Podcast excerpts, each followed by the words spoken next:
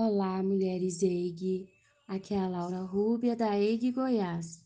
E nessa quarta-feira, nós vamos continuar a refletir sobre os órfãos da pandemia, os órfãos da Covid, essas crianças e adolescentes que perderam os seus pais nessa pandemia e que, embora não sejam a população que mais morre por causa do vírus, se tornaram vítimas indiretas dessa crise extremamente descontrolada e que acabam atravessando muito cedo o luto e conhecendo as dimensões da falta. E para a gente refletir sobre essa situação desses órfãos, eu trouxe uma palavra que está presente em Isaías no capítulo 1, versículo 17, aonde nós somos chamados a fazer o bem, a atender a justiça, a lutar pela justiça, a repreender o opressor, a defender o direito do órfão e a pleitear a causa das viúvas. Nessa passagem da Bíblia, nós vemos o quanto os órfãos precisam de justiça. Eles precisam de alguém que fale em seu nome. Eles precisam de alguém que lute em seu favor. E esses órfãos, nessa pandemia, se tornaram os mais marginalizados dessa sociedade. Se tornaram aqueles que precisam, nesse momento, de quem lute seu favor. E aí a gente fica se perguntando e pensando o que, é que nós podemos fazer para esses órfãos. E pensando nessa realidade, eu trago aqui algumas informações e alguns dados. É, nós temos no nosso país um grave problema social, que é um número de 4,9 mil crianças e adolescentes para adoção. E com certeza, esses órfãos da pandemia impactam mais ainda essa realidade. E nós temos estatisticamente um número, até o mês de maio, de 45 mil crianças e adolescentes que perderam os pais na pandemia. Muitos desses não vão encontrar alguém que assuma a responsabilidade de criá-los e vai ficar sob a tutela do Estado essa responsabilidade, ficando para essas crianças e esses adolescentes a alternativa de irem viver nas casas de acolhimento.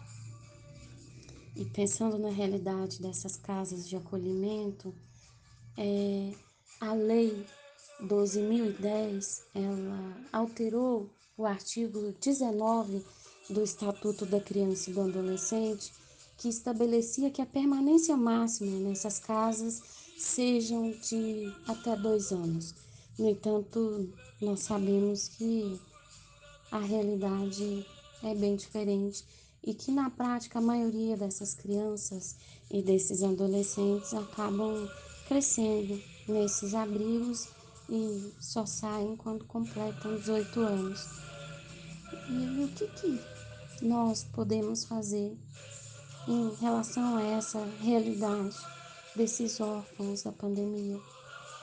Nós podemos é, e devemos exigir do Estado que ele desenvolva políticas públicas emergenciais que venham a adotar medidas que evitem aí uma grande catástrofe social como, por exemplo, criar novos abrigos, é, desenvolver uma ampla campanha que venha divulgar os serviços de famílias de acolhimentos, que ainda é um número muito pequeno, e isso porque falta o conhecimento das pessoas.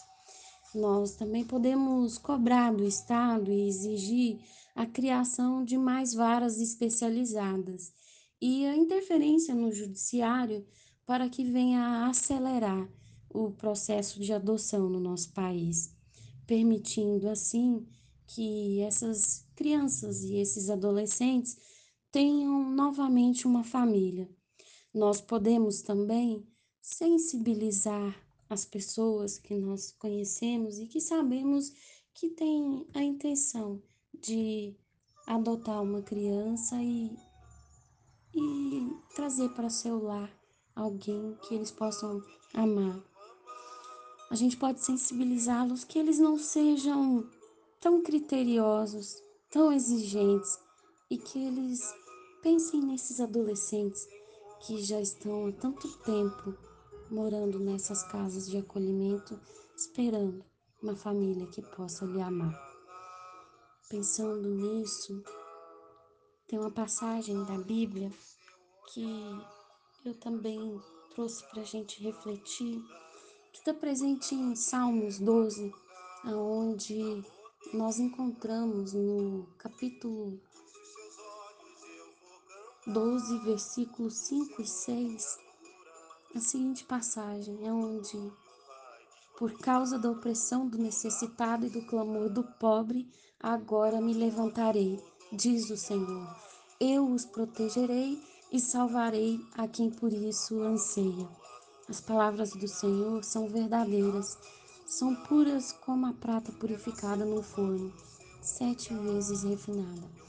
Nós vemos nessa passagem da Bíblia que o Senhor, ele ouve o gemido dos necessitados e que ele luta, ele luta pela causa dos mais pobres. Ele ouve esse clamor. Ele ouve aqueles que lhe invocam nesses dias de dor. E Divina Ruá, como mãe, que gera e preserva a vida, ela também se levanta e ela também ouve o gemido dos mais pobres. Ela ouve o gemer da criança e do adolescente que chora e que sente falta do seu pai, da sua mãe nesse momento, que se sente sozinho. Ruar como mãe ela traz o acalento para esses que sofrem. Ela traz o amor e ela traz o sopro do acolhimento e o esperançar de dias melhores. E com isso eu desejo a todas um excelente dia e deixo aqui o meu forte abraço.